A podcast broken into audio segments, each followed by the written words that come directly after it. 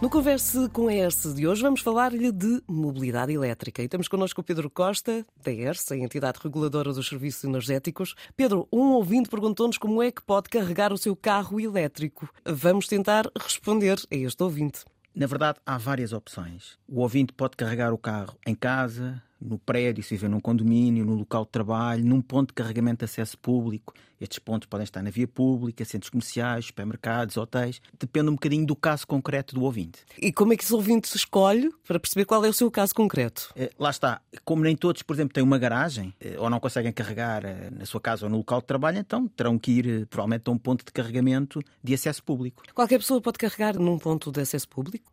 Sim, pode tem é que fazer um contrato com um comercializador para a mobilidade elétrica. Com esse contrato, pode utilizar todos os pontos de carregamento de acesso público, seja na via pública, centros comerciais, supermercados, por aí adiante. Ou seja, é quase como um passe, eh, só que é utilizado para ligar os carros, é isso? É isso mesmo. Temos também um cartão ou uma aplicação com que nos identificamos junto de cada ponto de carregamento. E como é que eu escolho o comercializador? Isto é como qualquer serviço. É preciso é comparar. Para ajudar a comparar as ofertas que existem, a ERS tem no seu site uma lista atualizada das ofertas de cada comercializador. Pagamos mais alguma coisa além do que pagamos ao comercializador? Temos de pagar porque temos que pagar a utilização de cada um dos pontos de carregamento. Portanto, a fatura que nos vai chegar a casa tem essas duas componentes principais: o comercializador e o pagamento ao operador do ponto de carregamento, que depende dos pontos de carregamento que eu utilizei. Esse preço está fixado em cada um dos pontos de carregamento. Obrigada, Pedro. Relembramos que se tiver mais dúvidas sobre este tema ou outros assuntos relacionados com a eletricidade, o gás ou a mobilidade elétrica, converse com a ERSE, enviando um e-mail para conversaantena1.ers.pt.